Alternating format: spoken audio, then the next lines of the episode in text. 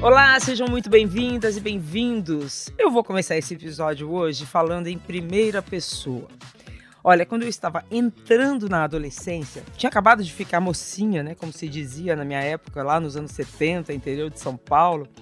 A minha mãe, entendendo que tinha chegado a hora de me contar como eu e todos nós viemos ao mundo, me deu um livro de educação sexual, todo ilustrado, bonito para eu ler. Eu gostei, ok, entendi, mas era assim, quase um livro técnico, né?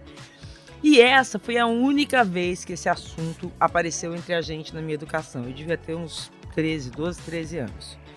Hoje em dia, com as novas gerações, é diferente. Pais e filhos conversam muito mais. Mas eu arrisco dizer que, na grande maioria das vezes, em um tom de alerta. Olha, cuidado para não engravidar. Olha, tome pílula. Olha, use camisinha. Olha, cuidado com a AIDS. Claro que são orientações muito importantes para se receber dentro de casa, mas raramente se fala em prazer, desejo, masturbação. Por quê? Né? Até quando falar com naturalidade sobre sexo e sexualidade com nossos pais, na escola, com amigos e até com os nossos parceiros e parceiras vai ser tratado como tabu? E quais as consequências disso na nossa vida? Para trocar ideias e experiências sobre esse assunto, estamos aqui com três mulheres de diferentes gerações. Dandara Pagu, 33 anos, pernambucana, comunicadora digital, idealizadora do Bloco Vacas Profanas em Recife, uma mulher cheia de histórias para dividir com a gente. Seja muito bem-vinda, Dandara. Ah, eu que agradeço o convite, estou animadíssima por estar aqui. Vamos conversar muito. Vamos sim. A cantora Roberta Sá, 42 anos, grávida de oito meses de sua primeira filha, que já tem nome, Alina, e que acaba de lançar mais uma música de seu novo disco previsto para o final do ano. A música nova fala desse momento cheio de amor e poesia que ela está vivendo. Roberta, seja muito bem-vinda. Muito obrigada, prazer falar com vocês todas. E a Camila Faus, paulista, 49 anos, criadora da plataforma She Talks, que eu adoro, junto com a roteirista Fernanda Guerreiro, que é outra querida, como elas mesmas definem o She Talks, um lugar onde a idade 200, 50, 60, 70, 80, 90 rima com experimenta. Bom, isso já diz tudo, né, gente? Prazerzão ter você aqui com a gente, Camila. Prazer é todo meu estar aqui ao lado de tantas mulheres incríveis, potentes, maravilhosas. Eba! Tá começando mais um episódio do nosso podcast. Prazer, Renata. Bom, gente, eu comecei aí falando que da falta de conversa, né? Eu comecei esse episódio falando da falta de conversa sobre sexo e sexualidade na minha educação. E aí eu queria saber como é que foi com vocês, já que a gente tem aqui mulheres de diferentes gerações, né? Também foi, foi assunto proibido na casa de vocês? Assunto feio? É, sim, na minha casa sempre foi um, um, um tabu real, assim, é, e é muito louco porque eu acho, claro que existem, óbvio, as gerações, as idades, mas dependendo do nível de que você tem de informação, de educação mesmo básica, isso também pode continuar um tabu independente da idade que você está passando, assim. E também acho que talvez o fato de, óbvio, ter sido criado pela minha avó, esse também acho que foi um assunto que nunca se falou. Eu lembro de uma vez que eu estava Acho que não, não sei se todo mundo fala sarrando, mas em Recife a gente fala que é tipo, ninguém transa, mas fica aquele que inclusive eu até brinco, né? Eu sinto saudade de sarrar. Ninguém... O amasso. É, o amasso. Rala e rola. É, é que em Recife a pessoa fala sarrar, que é... enfim. e, e eu lembro que eu tava fazendo isso e a minha avó acendeu a luz assim, e eu, e eu era ainda, ainda não tinha tido a minha primeira é, experiência sexual. E aí ela ficou chocada e ela apagou a luz de novo e ficou aquela situação assim no outro dia e é isso, ela só soube meio brigar e falar que se acontecesse. E ela não teve nem nenhum momento de perguntar se já tinha acontecido, se não tinha acontecido. E eu acho que só veio acontecer um ano depois e ela nem soube. E aí um dia, quando eu falei em algum lugar, ela, como assim? Eu, peraí, ou você achava que já tinha acontecido ou não tinha acontecido. Só que acho que no fim, a moral da história é a falta de comunicação, né? E isso é muito prejudicial, porque às vezes a gravidez indesejada acontece porque você não entende o que está acontecendo de fato. Acho que tem muito da internet hoje para todos os jovens terem acesso, mas às vezes também pode ser uma arma apontada contra nós mesmos, porque vira a ideia de um sexo meio performático. E eu acho que a gente vai falar sobre isso aí mais ao longo do tempo. Mas para mim foi bem tabu, assim. Então eu tive que procurar e entender por mim mesma. E é um processo bem complicado estar sozinha nesses momentos. Nossa, eu posso imaginar. É, porque você foi criada com a sua avó, que é uma pessoa mais velha, né? É, devia ter essa dificuldade. Eu acho importante, sim, a gente falar sobre esse sexo performático, né? E essa, essa visão da. Esse aprendizado de, de sexo baseado em, em, em pornografia, né? O estrago que isso fez na vida sexual de todo mundo. É, e vocês, Roberta e Camila, vocês tiveram uma educação? Se falava sobre sexualidade na casa de vocês? Olha, eu, eu, eu sou uma pessoa fora da curva, porque minha mãe, que já está falecida, uh, minha mãe era lésbica, numa época onde não falava sobre isso, Caramba. né? Caramba! Então, é, a minha mãe tinha uma coisa muito libertária sexual, assim, que até eu entender que aquilo é, que ela era lésbica e que as amigas não eram amigas, as amigas eram porque ela chamava de amigas, né? E que as amigas eram namoradas. Eu fui juntando os caquinhos e, e não tinha uma comunicação assim aberta, mas tinha uma coisa muito fluida dentro de casa. E eu só acho que a única pessoa da minha geração que, quando eu perdi a virgindade, né, eu fui contar para minha mãe. E ao invés dela falar, não, a gente vai né, a, a, a gineco, ao ginecologista para você aprender a, a, a, tomar anticoncepcional, né, não engravidar, não pegar doença, ela me abraçou e falou: que maravilha! E eu fiquei totalmente desconcertada. Mas o mais louco, Renata, é que eu fiquei totalmente desconcertada, porque eu nunca imaginei que a reação fosse aquela. Eu contei meio com medo, meio, sei lá, o que ela vai falar. E de repente era como se eu estivesse contando para minha best friend, assim. Foi interessante, mas ao mesmo tempo eu falei, gente, quem é que mãe? Que louca é essa, essa mãe, né? Mãe doida? Olha, como, também é, é, como é difícil, né? Porque, não sei, a leitura que eu faço é que legal é um acolhimento, né? Olha que legal, você começou a ter uma experiência que foi bom, foi gostoso, né? Eu super tenho essa leitura hoje, mas na época. É, na época te pegou. Falou, minha mãe é muito diferente. É, me deu um segundo de. Será que é isso mesmo? Mas será que é pior do que o silêncio da avó da Dandara? Porque o silêncio, né? Faz de conta que não aconteceu.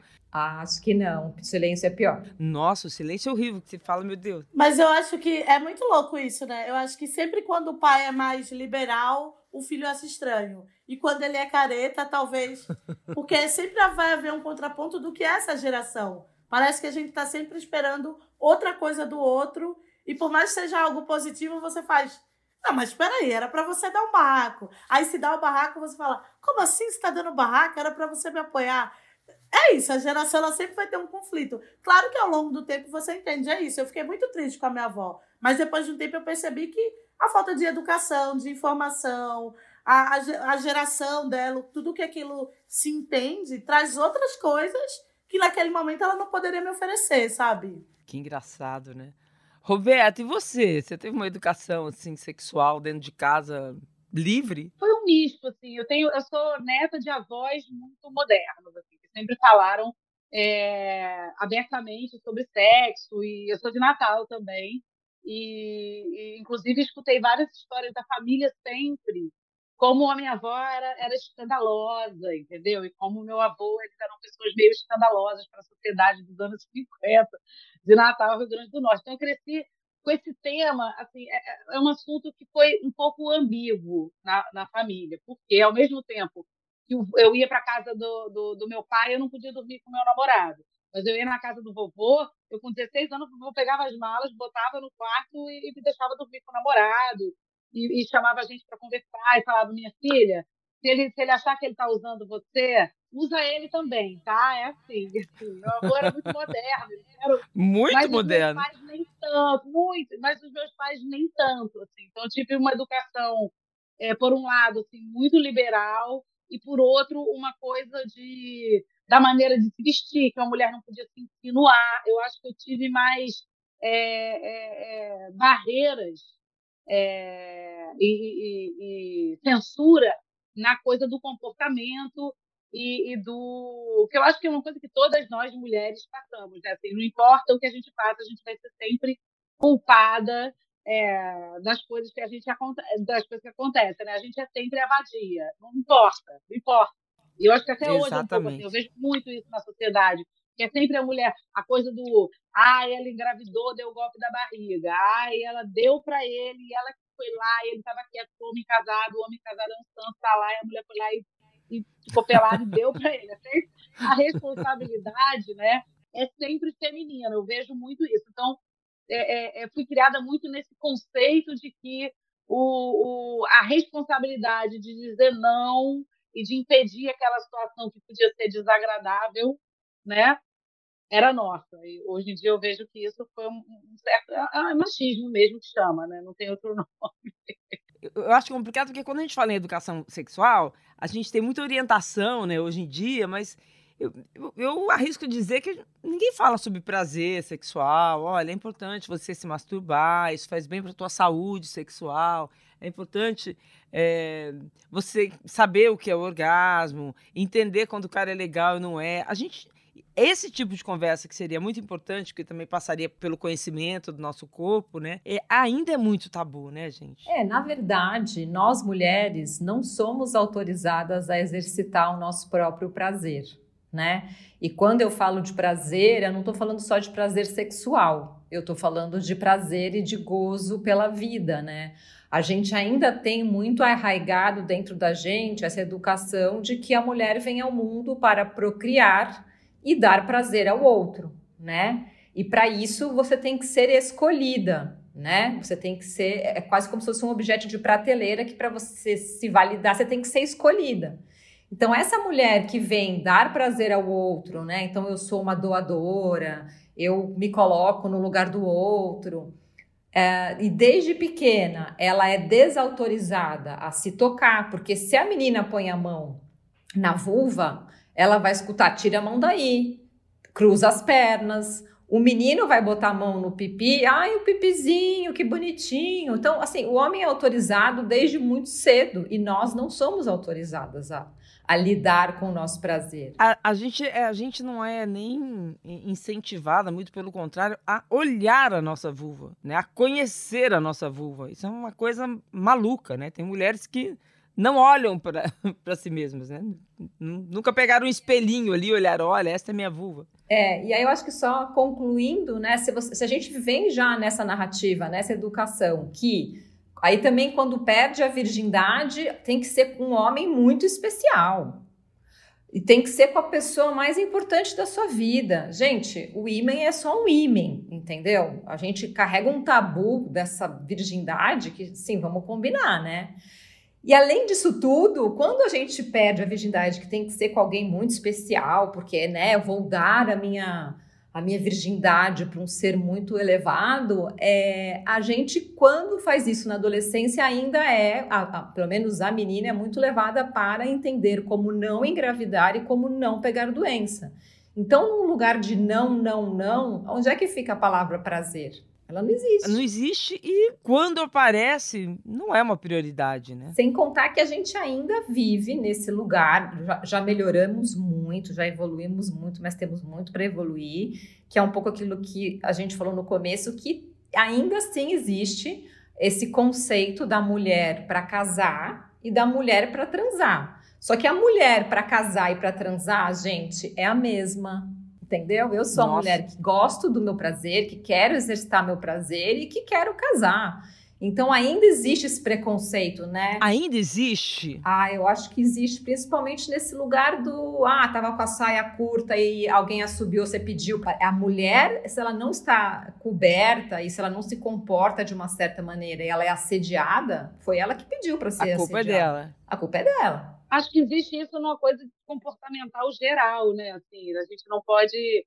É, é, se a gente bebeu demais e está falando mais molinho, a gente também está dando mole. A gente está sempre dando mole. A gente tem que estar tá sempre numa postura é, de que a gente não está dando mole para aquele cara, né? Que, eu, eu, sinto muito isso, assim, não sei se vocês sentem isso, assim, de, de, uma justificativa e de, e de não ser provocante, assim. Eu, eu, sinto uma necessidade de, tipo, é, mesmo sem estar provocando, me sinto, às vezes, em situações que eu falo, cara, aqui é melhor eu tratar essa pessoa com mais distância, sabe? Eu acho sempre, sinto ainda num lugar ainda de, de muita necessidade de, de, da defensiva. E concordo com a Camila quando ela fala que assim a gente quase não está autorizada a sentir prazer, né? Assim, uma mulher que, que carrega livremente seu vibrador, por mais que a gente fale isso, acho que dentro da nossa bolha, talvez a gente ache que isso não exista, né? Porque a gente vive numa bolha muito protegida de artistas e jornalistas, né? E, e todo mundo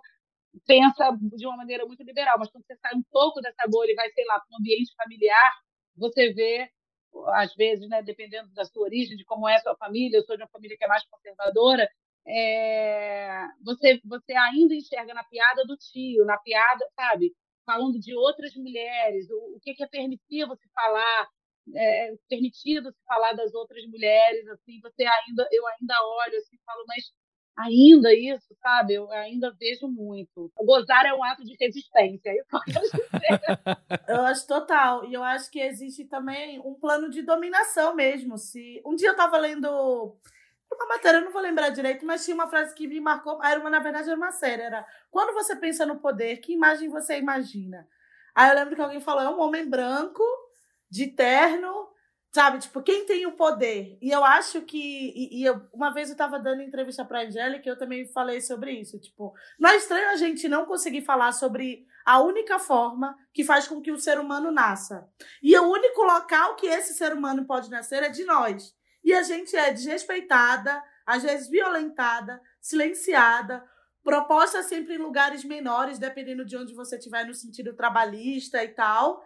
Porque existe uma força. Tipo, eu até brinco, se todas as mulheres fizessem greve, a humanidade ia acabar. Já pensaram nisso? Tipo assim, pronto, a gente não vai mais. Claro que isso não, não vai acontecer, não é essa a ideia, mas não vamos mais procriar, o mundo pararia. E por que, que esse ser que consegue, o único ser que consegue fazer outro ser, ele é sempre diminuído? É pela força que ele tem. E por isso que é interessante a gente estar tá aqui conversando, trocando essa ideia, para que quem estiver ouvindo entenda, a gente tem muita força, tem muito poder. Então, propor todas essas ideias e violências é a forma com que eu vejo que esse poder que se traz quer nos dominar, sabe? Porque o real poder é o nosso.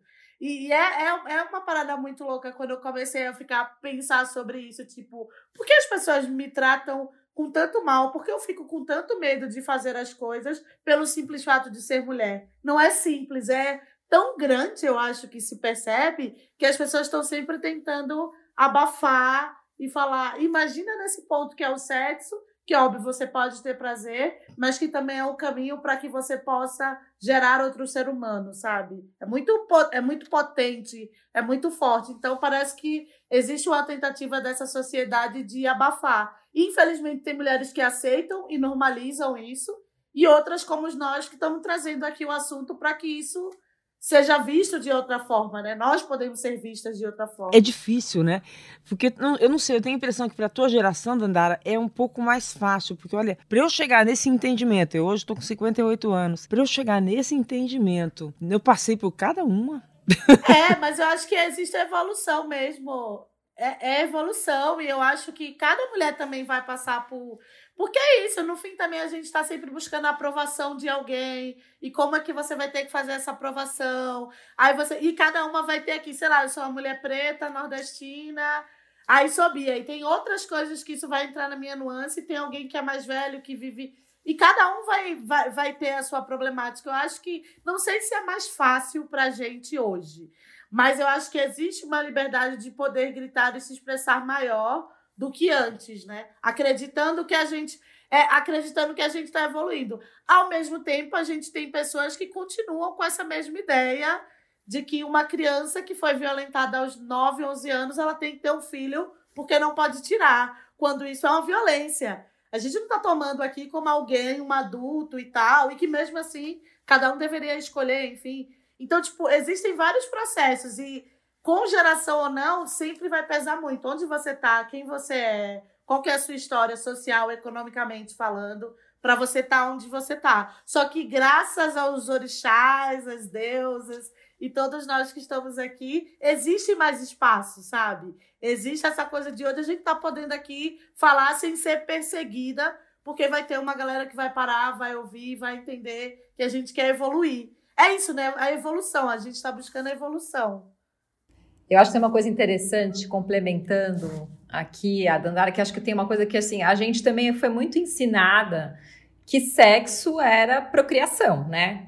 Vamos pensar assim, mulher, sexo, procriação, e que sexo, gente, é penetração. Se não tem penetração, não é sexo. Isso é uma grande mentira que, que, que inventaram pra gente. Até porque, assim, a mulher, ela não precisa de penetração para gozar, né? O grande responsável pelo nosso orgasmo é o nosso clitóris maravilhoso, que tem de 9 a 12 centímetros, tem 8 mil terminações nervosas, duas vezes mais que o pênis, né? E ele entra para dentro, ele vasculariza. Então, o tal do ponto G nada mais é o lugar onde o nosso clitóris vascularizado lá dentro toca o canal vaginal. Então, quando a mulher entende essa autonomia, e quando eu falo de autonomia, não estou aqui falando, gente, não é bom fazer sexo com penetração, não é sobre isso. Eu adoro, sou, sou hétero, é, posso um dia ser bi, posso um dia ser lésbica, eu tô cada vez mais aberta a experimentar as coisas, é muito louco isso. Com o tempo, eu já fui muito mais careta do que eu sou hoje. Mas quando a gente vai entendendo essa autonomia e essa potência, porque é sobre isso, existe uma potência dentro da gente que a gente nem imagina. Eu brinco com a Fê que é, é o parque de diversão tá desligado, entendeu? A gente tem que ligar esse parque de diversão. A gente sabe, tem que acender essas luzes, porque a gente sempre é ensinado a trabalhar ali no do, da metade para baixo da potência das coisas, quando na verdade a potência é muito maior. E vai explicar isso pro homem? Eu acho que, eu acho que os homens eles sentem medo dessa potência, né? Assim, até até nas relações é, homossexuais entre, entre mulheres, assim, a sociedade diz que ah, olha ela, coitada, tá namorando uma mulher, porque não conseguiu um homem. É de uma autoestima, né, minha gente? Assim, eles têm uma autoestima realmente. Se a gente tiver metade da autoestima que esses caras têm, a gente vai encontrar o mundo, porque realmente a gente foi, durante os séculos, né, sendo é, é, é abafada e, e, e, caladas, né, silenciadas, como a Dandara muito bem falou. É, e eu acho que é justamente pelo medo dessa potência, porque a gente pode sentir prazer sem eles, a gente pode ter filhos sem eles, a gente basicamente precisar, precisa deles para se a gente quiser ter um filho e a gente precisa daquele esperminha ali, que você pode hoje em dia até comprar. Você não precisa nem, se você quiser. você pode comprar, tá tudo bem. É uma loucura. Isso é uma loucura, Mas, né? Enfim, é, então eu acho que a gente não tem que sair por aí comprando esperma e, e, não gostando de homens e botando todo mundo no mesmo balaio, mas acho que a gente tem que ter a sabedoria desse poder, né, até para a gente poder se sentir livre para sentir e descobrir o nosso prazer. Se o nosso prazer é, ah, eu gosto mais com vibrador, eu gosto mais com penetração, eu gosto mais, gosto mais com sexo oral, eu gosto mais com. Eu gosto mais de transar com mulher, eu gosto mais de transar com homem, eu gosto de transar com dois, com três, com cinco, enfim.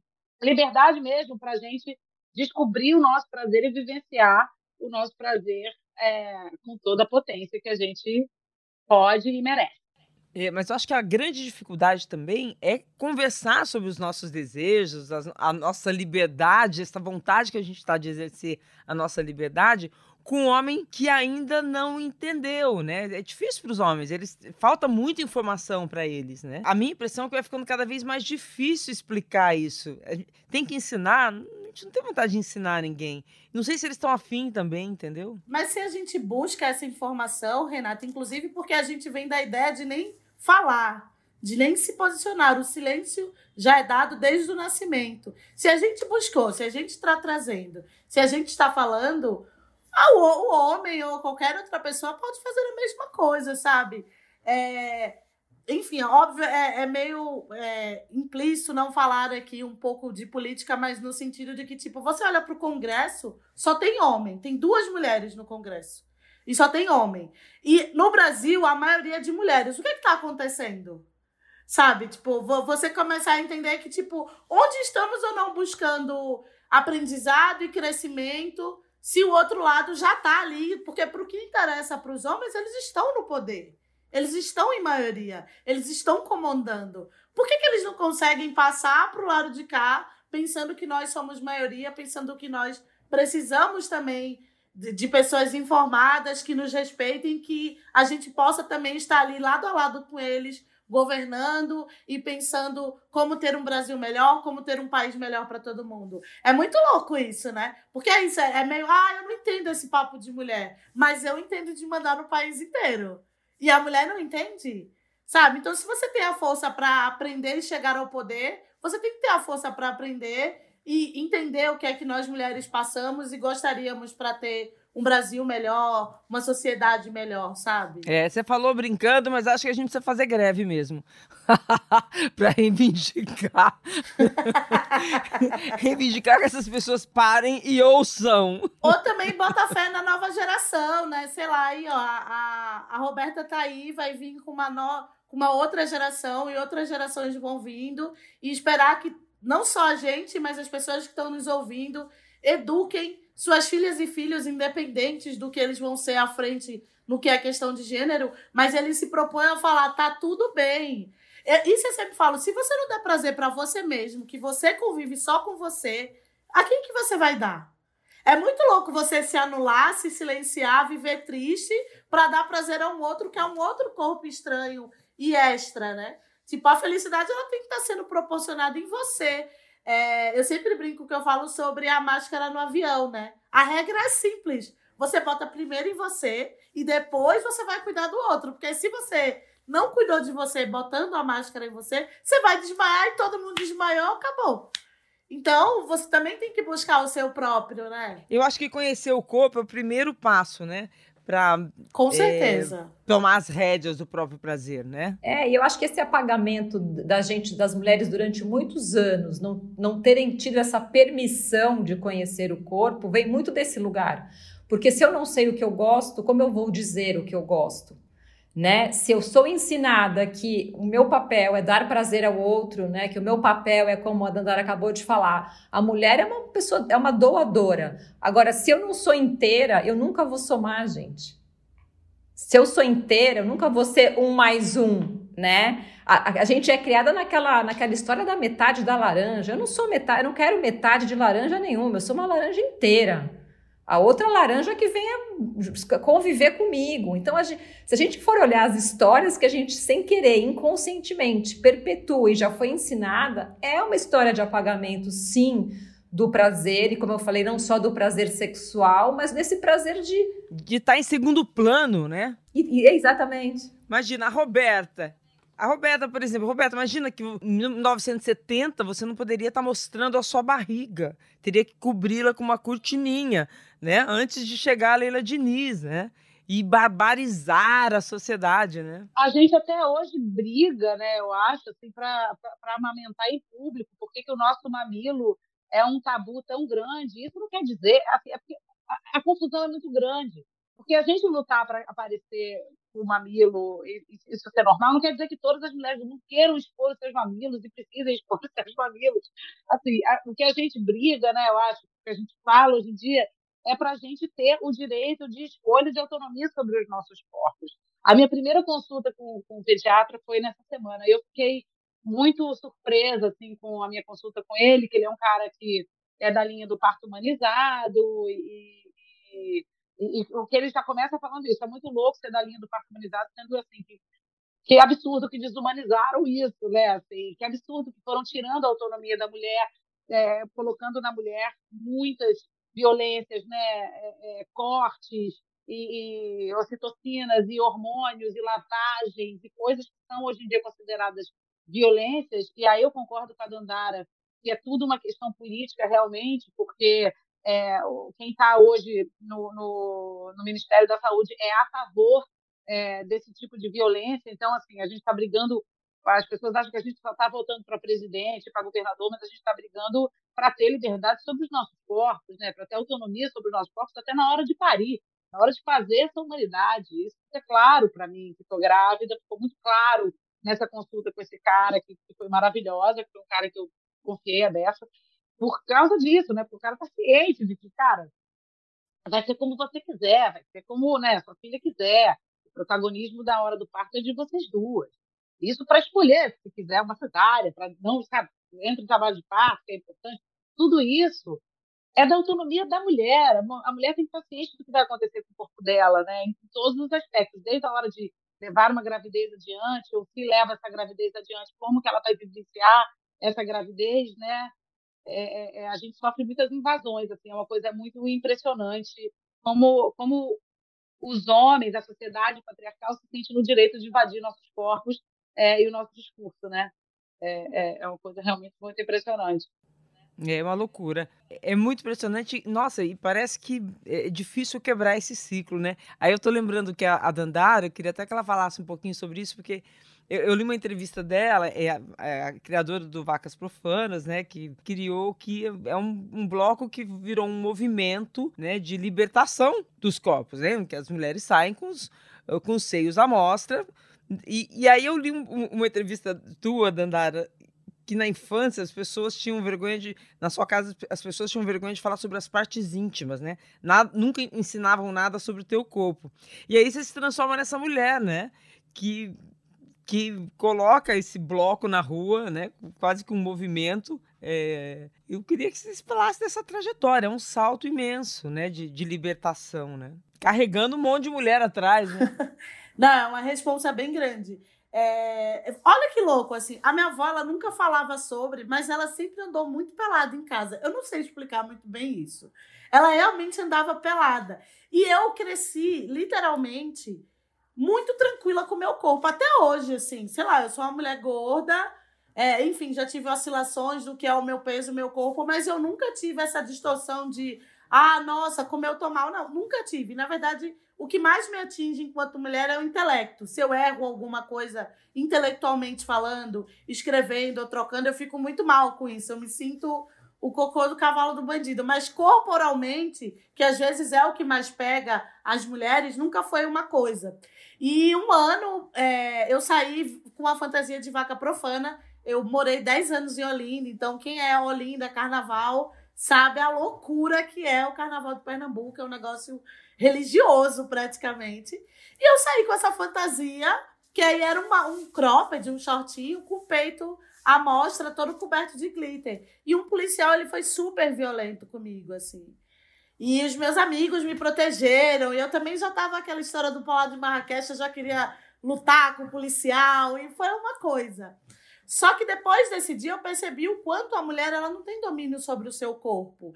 E eu acho que eu não sei para todo mundo, mas 2015 foi um momento de uma certa virada do que é de fato propor o feminismo no Brasil. Pelo menos eu senti que foi para as minhas amigas, eu senti que foi para todo mundo, assim, todo mundo meio deu uma ou, ou meio voltou-se a discutir de uma forma mais forte. E historicamente é até contado que foi uma das ondas mais altas também.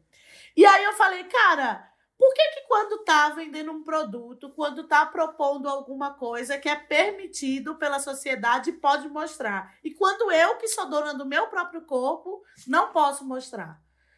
E aí, disso, ano seguinte, eu falei, agora eu vou fazer um bloco de carnaval, vai sair todo mundo comigo também, de pé de fora, eu quero ver. Aí, no primeiro ano saiu sete e foi engraçado. Todas eram cariocas. Eles vieram do Rio porque deu matéria. Foi um bafafá no começo. Aqui no Rio foi uma loucura esse ano, foi 2015, né? Aqui no Rio foi uma loucura. Todas as meninas com, com os seios à mostra.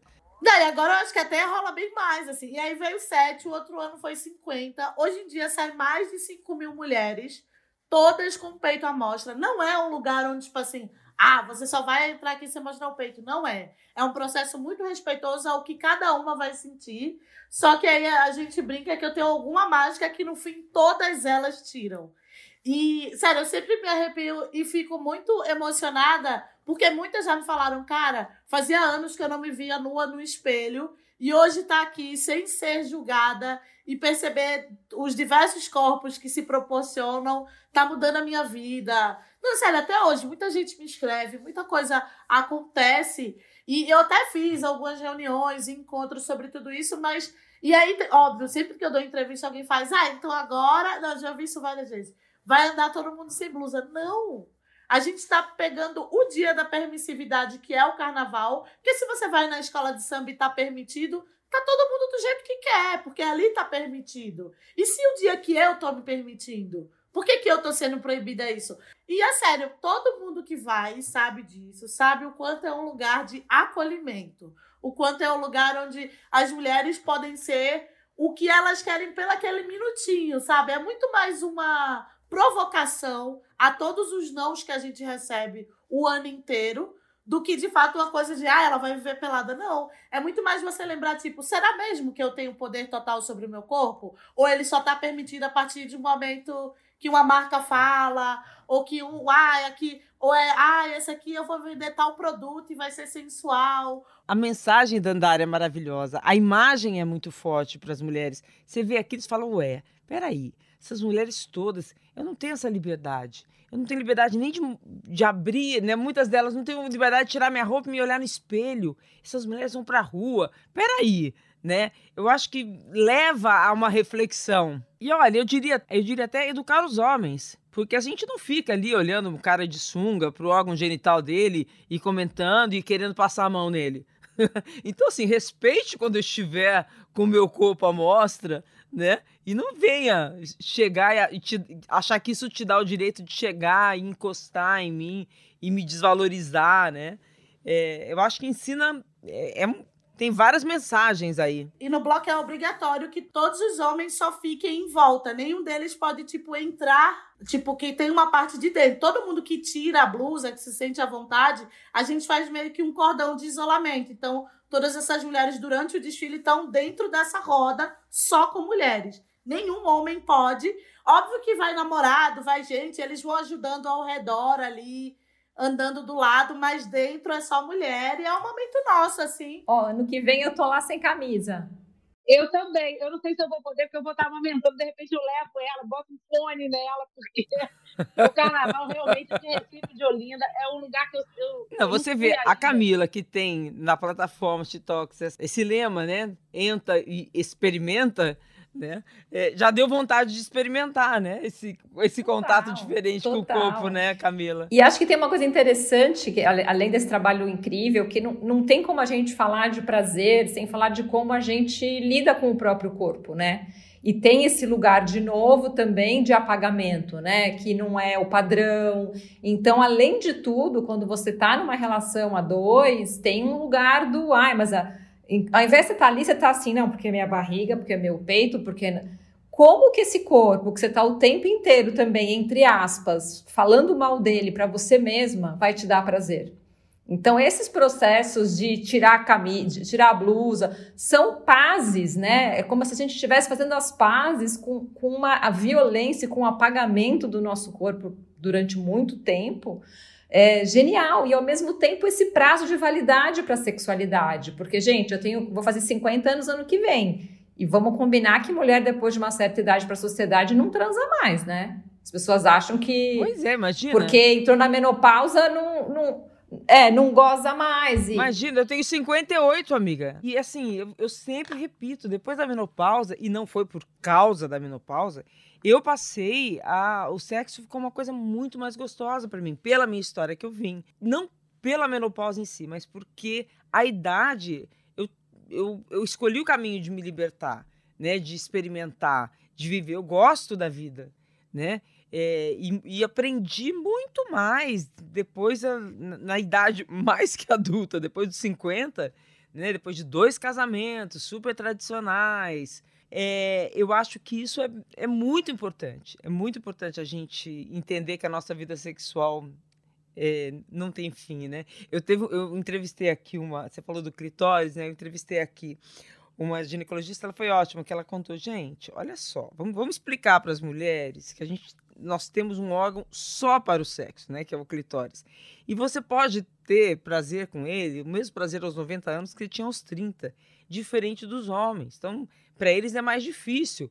E tudo isso tem que ser muito conversado numa relação. Agora, é, para se chegar numa conversa, tem uma, tem uma frase que eu até separei, eu li uma frase que eu quero pôr na roda aqui, que eu achei linda, que é assim: falar sobre sexo é mais íntimo do que fazer sexo. Eu achei muito profundo, né? Quando a gente pensa numa parceria, né? Hoje eu falo, é, hoje eu falo muito mais abertamente sobre sexo com, com, com meu parceiro do que eu falaria há, não preciso nem muito longe, há 15 anos atrás. E hoje eu acho que eu tenho uma liberdade e uma autonomia sobre o meu corpo para falar sobre sexo. Vou dar um exemplo muito bobo, tá? Para mim, há, há oito anos atrás, masturbação era uma coisa que eu fazia quando eu não tinha ninguém, quando eu não tinha um parceiro. E masturbação não é sobre isso. A gente é ensinada, né? Ai, ela tá se masturbando porque ela não tem ninguém. O parceiro não vai gostar, né? O parceiro não vai gostar e fala, pô, mas eu não tô sendo o suficiente. Não é sobre você, né? Não é sobre você, exatamente. Aí quando eu fui entendendo que não, cara, masturbação é um ato de autocuidado e de alto prazer mesmo. E eu não levava os brinquedos para a relação. E hoje eu levo todos os meus brinquedos para a relação. E o meu parceiro fala: "E aí?". Às vezes ele fala: "E aí, qual que vai ser o brinquedinho hoje?". Tudo bem, ele é 15 anos mais novo do que eu. Não sei se tem uma questão geracional aí. Ah, mas... tem. Ah, tem. eu, no alto dos meus 58 anos, digo que está muito difícil é, me relacionar com homens de 60 para cima, tá? Com um brinquedinho. Com, com brinquedinho, sem brinquedinho, é, é, é muito. Mas eles não são, mas eles não são evoluídos como você sente que você evoluiu, então. Renato? Eu acho que não. Acho que os homens dessa gera, da minha geração são homens é, com maior dificuldade de entender essa transformação da mulher. É, e eles não se transformaram, eles estão numa zona de conforto que eles se recusaram a sair. É, na verdade, os homens vão ter que correr muito atrás nos próximos anos e séculos, né, gente? Porque para acompanhar, eles têm que realmente zerar muita coisa. É, a gente está falando da gente que tem mais facilidade, que aprendeu muito, mas aí eu fico assim, são mais as mulheres, no geral, hoje, que têm dificuldade de falar sobre sexo com o parceiro, ou são os parceiros que ficam constrangidos ou pouco interessados mesmo é, em ouvir o que é conversar sobre isso? É, quando você pega estatística. Olha, silêncio é, na plateia. Eu acho que quando você pega estatística que mais de 50% das mulheres hoje no Brasil chegam aos 50 anos sem nunca terem tido um orgasmo, eu acho que que a resposta é não tem de um lado não tem autonomia e do outro lado não tem interesse, né? É, porque assim, a pergunta é né, como é que a gente melhora essa comunicação sexual com os parceiros? Porque a gente vê casais que têm uma ótima comunicação sobre as coisas da vida, educação, parará.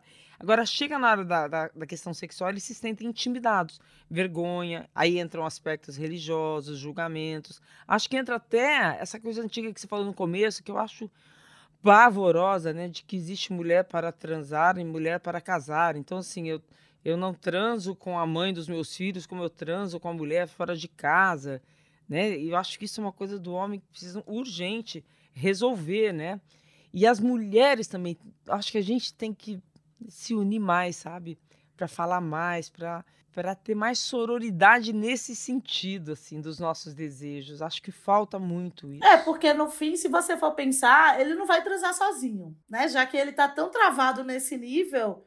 Claro que, enfim, existe uma normalização da masturbação para o homem, é até normal, nossa, e para nós não, claro, esse é um ponto. Mas assim, no fim, o sexo e a ideia, tudo vai depender da gente.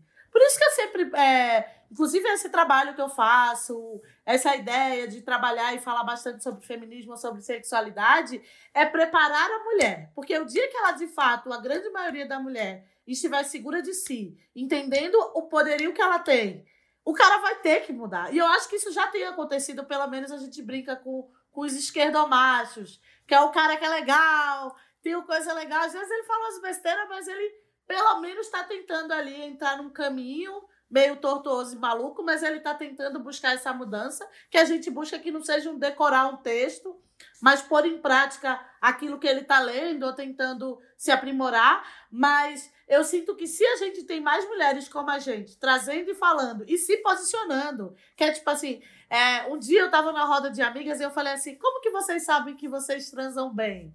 que eu brinquei falando que eu sei porque eu gozo. Aí, aí todas elas falaram, ah, mas toda vez é toda vez. Não, eu nunca transo, nunca gozo toda vez que eu transo. Claro que eu nunca gozo toda vez que eu transo, mas assim, em sua maioria. Por quê? Mesmo se naquele ato que eu acabei de terminar, eu não segui o máximo do meu prazer, eu vou lá e me masturbo. E eu já fui até, tipo, meio criticada por parceiros. Nossa, você sempre faz isso. Eu fiz, ué, você acabou de gozar. E eu vou ficar olhando para o teto. Aí a pessoa ri, fica meio sem graça. Mas ali tem uma ideia também de se posicionar, de dizer: se você teve prazer, eu também vou ter. E é legal que, inclusive, você esteja disposto a me dar prazer. E é uma coisa que eu sempre consigo trocar essa ideia com os meus parceiros. Se a gente está aqui trocando ideia, esperando que as mulheres consigam também se posicionar dessa forma. Porque isso eu acho que é a maior educação, sabe? Pro cara. Porque ele vai chegar uma hora e perceber que, tipo, ih, tá ruim pra mim. Ou eu entendo como é que funciona essa engrenagem aqui, chamada mulher de uma forma respeitosa, sem esses separatismos de corpo e do que é a sexualidade, ou eu não vou transar mais. Sabe? assim, vai começar a ficar mais escasso, como tem ficado várias coisas escassas a violência, o desrespeito, o silenciamento. É, tá, tem sido uma era difícil para os heterotop, no sentido de, óbvio, tem mulheres que ainda aceitam, mas as legais, aquelas as que querem evoluir, estão tentando dar um tempo, estão dizendo assim, cara, eu só vou até aqui. Por exemplo, é isso, Renata. Talvez as pessoas que você já encontrou aí não tá se encaixando na nova Renata que é. E talvez a antiga Renata, que tinha coisas certas ou erradas do que você viveu, todo mundo achava, ah, normal, é isso aí, ela tá seguindo uma regra. Sair dessa regra e ir pro melhor para você faz com que esses outros homens não se encaixem, né? Então esse é um processo louco de se manter, né? Eu, eu adoro chamar vibrador de brinquedinho, né? No começo eu ficava meio assim, não sei se eu gosto desse tempo. Por que não falar vibrador? Por que brinquedinho? Aí eu gosto muito hoje, porque é, eu acho que sexo é essa brincadeira, né? Você começa com um beijinho, esse tá aqui, o outro ali, e, e um abraço, e, e, é uma grande brincadeira que chega no ápice do prazer, né? Sexo é lazer, é lazer, é lazer. Eu acho que se a gente começar. Eu acho que, querendo ou não, a gente vai ter que ensinar esses homens a, a, a, a fazer sexo. Mas eu acho que a própria forma da gente se colocar hoje, né? Sei lá, projetos como o da Dandara, a gente aqui no Chit falando, querendo ou não, isso reverbera. Eu tenho uma puta responsabilidade porque eu tenho um filho de 18 anos. Quando ele nasceu, eu falei, cara, eu estou educando um homem numa sociedade machista, né? Onde vem valores que ele, que ele tinha que não eram valores dados por mim, eram valores dados por uma estrutura, né? Então, muita gente fala assim: nossa, mas o que, que o teu filho acha daquele vídeo que você mostra é, que tem sites pornô meio friendly, você tá meio gozando? O meu filho tá vendo uma coisa normal, ele tá, eu estou normalizando uma coisa que é normal para ele, né? Então, imagina se eu fosse parar para pensar cada coisa que eu vou falar e discutir sobre menopausa, sobre prazer, sobre as mulheres, porque eu tenho um filho e o que, que ele vai pensar? Se eu mesma não tiro o preconceito e não normalizo isso dentro de mim, como é que quem está à minha volta também vai, vai normalizar, né? Até porque eu, eu acho que esse nosso, esse nosso questionamento todo, esse nosso, essa nossa pesquisa com o nosso corpo e com o nosso prazer, eu acho que isso gera nos homens é, um, um próprio.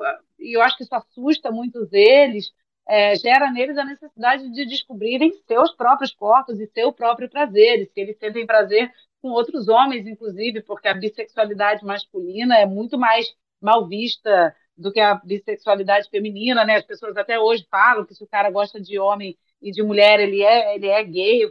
É uma coisa ainda, a coisa da bissexualidade é uma coisa muito, muito confusa para a sociedade e eu acho que eles se assustam muito, né? Eles têm esse fantasma do, do porque o homem tem que ser machão e tal. Então eu acho que o patriarcado, né, nesse sentido, ele é muito nocivo para todo mundo, assim. E as consequências disso são, são imensas. Agora a gente vai entrar no, no, nosso quadro, que as pessoas, algumas, a gente seleciona algumas perguntas que nos mandam, e tem muito isso, né? A consequência de tratar o sexo como, como um assunto proibido, né? é como uma coisa feia, a, sexual, a, a falta da liberdade de exercer a sexualidade. Eu queria começar colocando o áudio da Daniele. Ela colocou uma questão assim pra gente, dar os nossos pitacos. Meu nome é Daniele, tenho 39 anos, sou do Rio de Janeiro. Eu tive uma, uma criação de que sexo era nojento. Foi exatamente a frase que eu ouvi quando eu comecei a perguntar sobre. Então eu, aos meus hoje quase 40 anos, que tô realmente me libertando dessa frase, né? Dessa, dessa carga pesada que tem essa frase. Então minha pergunta para vocês é: é, o quanto é importante, o quanto que realmente a gente tem que falar sobre sexo para ajudar a gente a melhorar, a se libertar, a conseguir ser livre é, e aproveitar ao máximo para dar uma dica prática para ela, é bom, é bom comprar um vibrador, né? Assim, porque conhecer seu próprio corpo ajuda muito. Assim, é um, é um aparelhinho. Ajuda muito. Né, ajuda muito conhecer seu próprio corpo. Assim, eu, eu, eu ganhei o meu primeiro de presente de aniversário de uma amiga com 17 anos, assim. Então, para mim, foi maravilhoso, assim, eu ganhei de presente, sabe? E nem vibrava ainda, hein? Não, é, pois é. E, e aí, desde então... E nem sugava, nem, nem sugava, sugava, ainda. Nem sugava, não sugava. Vibrar, já vibrava, não Eu não sugava. sugava. É, era, era, ó, era butterfly, era, era borboleta ainda, ó, na época da borboleta. Então, assim, eu tenho esse contato desde adolescente com isso, e para mim foi super importante essa coisa do. É o início do autoconhecimento. Eu acho que o vibrador ele não, não é uma coisa que, que, que faz com que você tenha um, auto- um autoconhecimento imediato do seu corpo, mas acho que você aprende quais são as zonas que você sente mais prazer e quanto tempo você demora para gozar com um estímulo que é mais ali, né? Certeiro, assim, mais mecânico e tal, que tem uma coisa mecânica funcionando ali. Então, acho bem legal para ela comprar o seu primeiro vibrador, se ela não tem um, e experimenta vários para você ver. Faz esse investimento em você. É, vários é importante. Experimentar vários até gostar do. É, isso, é- isso, essa é uma dica importante. E aí, Dandara? E eu acho que, e eu acho que se você divide a sua vida em três, sei lá, corpo, mente e alma, cara, é isso, a gente, sei lá, pensa na mente, pensa lá, faz. Eu, eu sempre falo isso, pra mim, você leva uma topada, você vai na terapia, sabe? Buscar alguém que vai ouvir todos esses seus anseios, para além do que se, se está esperando normalmente que. Quando você direciona uma problemática para alguém, ela vai ter um auto-julgamento dela. Quando você direciona para um profissional, talvez ele te ajude de uma forma melhor. Então, óbvio sim, se conhecer do seu corpo, porque nenhuma outra pessoa vai poder fazer isso por você. Mas eu acho que também buscar uma ajuda para, tipo assim, fazer esse equilíbrio, sabe? Como é que tá a sua mente? Porque tem coisa que, por mais que a gente tente, o bloqueio tá na cabeça, né? Até o prazer mesmo. Pô, você às vezes tá com tanta coisa na mente, você não consegue engatar no negócio, você tá com a cabeça cheia. Ou com a cabeça ainda com a frase que ela mesma falou, né? Sexo é nojento. Então eu tô fazendo uma coisa nojenta. O corpo leva você a transar, ele é uma coisa natural a se fazer. Mas se na sua mente ficar tudo que você ouviu há muito tempo, pode te travar. Então, se eu também pudesse dar um conselho, acho que assim, mais direto, é sim, super vibrador, gente. Eu tenho um milhão de vibradores, eu acho que é ótimo para você se conhecer no sentido de corpo, mas pensa também na sua mente, talvez busque uma terapia, se abre de fato com alguém que talvez possa te ajudar e destravar esses pensamentos, porque é muito louco, né? Aí que dá-se a importância de uma educação legal na infância, né? Que você leva certas coisas com você que você podia não estar mais preso àquilo se alguém tivesse mais informação, tivesse te dado um apoio melhor quando se tratasse em relação a sexo e talvez um profissional possa te fortalecer e te ajudar e destravar esses pensamentos em você. Perfeito. Vamos ouvir agora a Maria, nossa, a última, último áudio desse nosso episódio. Ela tem 34 anos e ela é amiga nossa aqui, ela é produtora do Fantástico, viu que vocês estavam aqui e falou: Ah, eu quero mandar um áudio para elas. E mandou esse áudio pra gente. Oi, Renata. Oi, meninas. Aqui é a Maria Scodeler da produção do Fantástico. Isso mesmo, Rê. Hoje eu tô aqui de tiete, de participante nessa parte do dilema.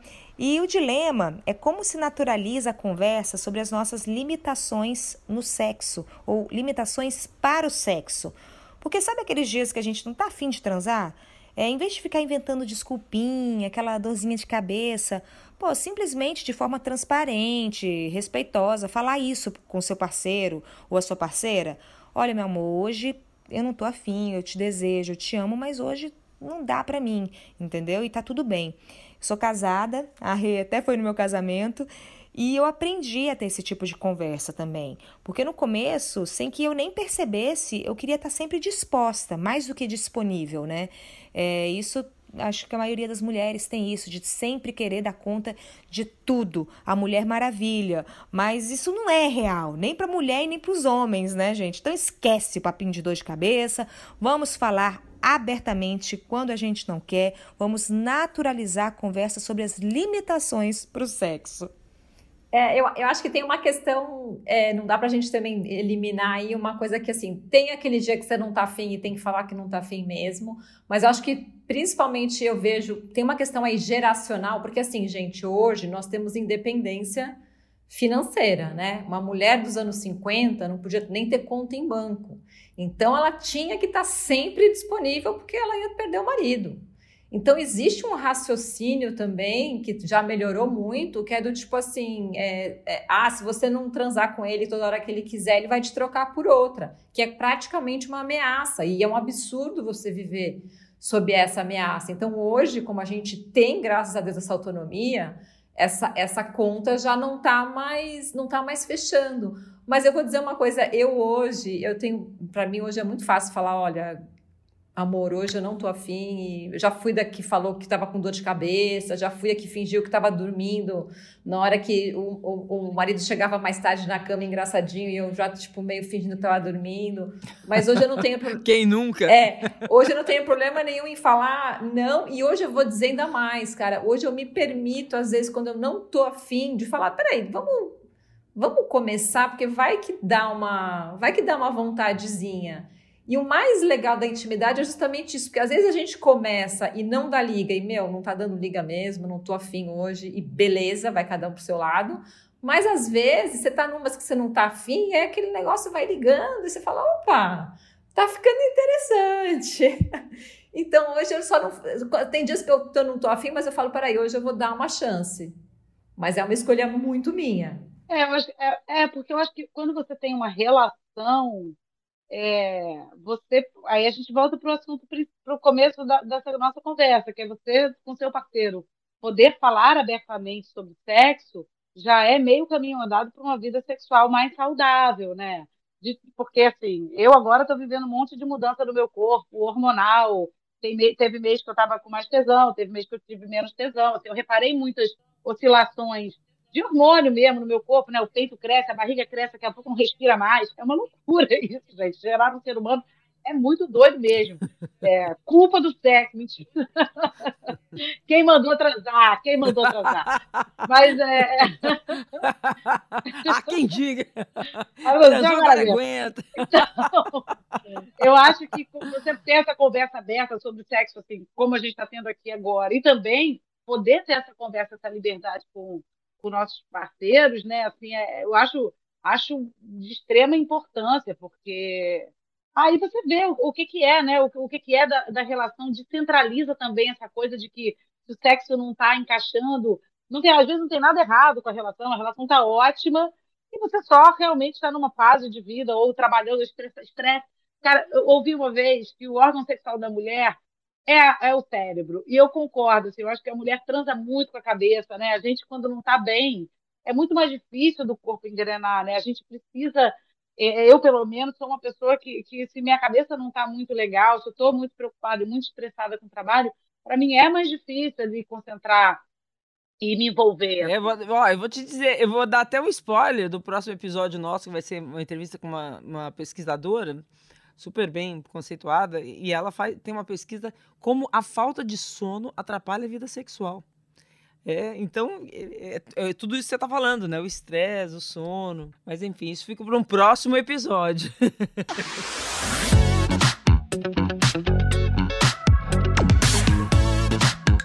E lembrando que o Prazer Renata é um podcast feito por mulheres. Está disponível em g1.com.br barra fantástico e também nos principais tocadores de podcast. Este episódio foi produzido por Duda Kunert. Edição Letícia Amâncio. Direção Perla Rodrigues.